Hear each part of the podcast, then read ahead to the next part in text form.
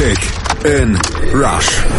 Die WM 2018 auf meinsportradio.de in Kooperation mit 90plus.de. Jetzt hat sich Jogi Löw also entschieden. Er wird weiter Bundestrainer bleiben. Trotz des historisch schlechtesten Abschneiden einer deutschen Nationalmannschaft bei einer WM und auf ausdrücklichen Wunsch der DFB-Spitze. Aber trotz der Kontinuität auf der Trainerposition, ein weiter so kann und darf es nicht geben beim DFB. Es muss sich etwas ändern. Sportlich, aber auch im Umfeld braucht es einen Neustart. Denn das WM-Aus war kein Ausrutscher. Na klar, Löw hat riesige Erfolge gefeiert. Sechsmal stand er mit der DFB-Auswahl in Halbfinals bei WM- oder EM-Turnieren, wurde Weltmeister 2014 und 2017 Confed Cup-Sieger, ließ mitreisenden Fußball spielen. Die Lebensleistung des Bundestrainers stellt auch niemand in Frage. Allerdings seine Leistung vor und während dieses Turniers in taktischer, gruppendynamischer Hinsicht als Motivator und auch bei der Kadernominierung. Die makellose Bilanz der WM-Qualifikation überstrahlte allerdings einige schon länger existierende Problemstellen in der Mannschaft und im DFB allgemein. Und eine dieser Problemstellen sprach Löw nach dem WM aus in der Vorrunde auch direkt an. Eine gewisse Selbstherrlichkeit habe er schon nach der Niederlage gegen Mexiko zum Auftakt der WM bei seinen Spielern, vor allem bei den Etablierten, festgestellt.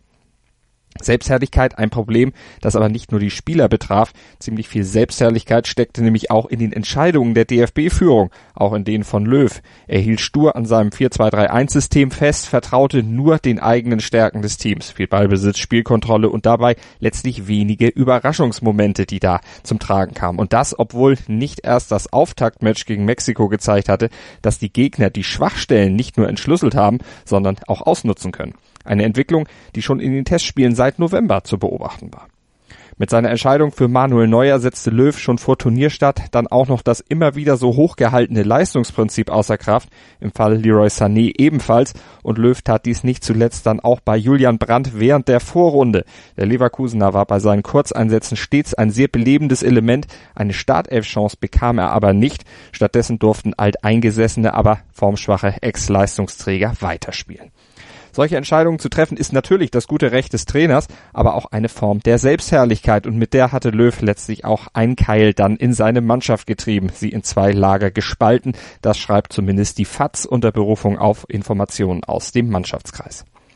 Mit Selbstherrlichkeit war Löw aber auch bereits bei der Nominierungspressekonferenz vor WM-Start aufgefallen.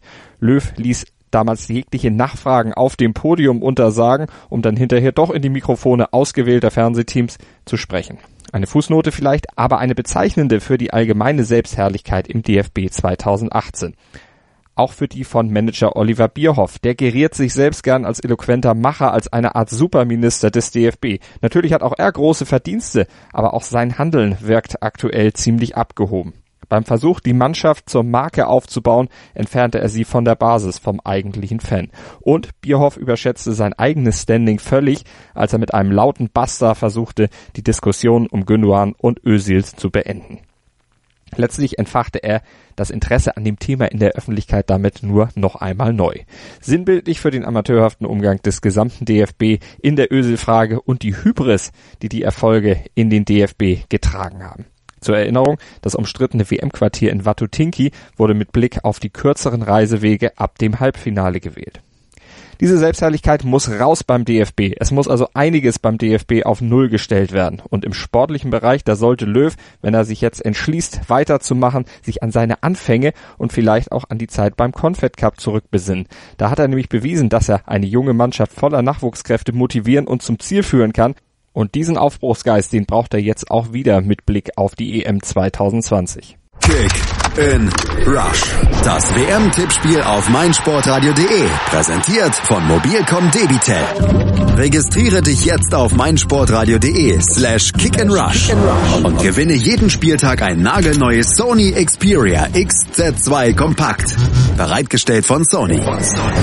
Kick and Rush. Die WM 2018 auf meinsportradio.de. Werde der Zar des Tippspiels.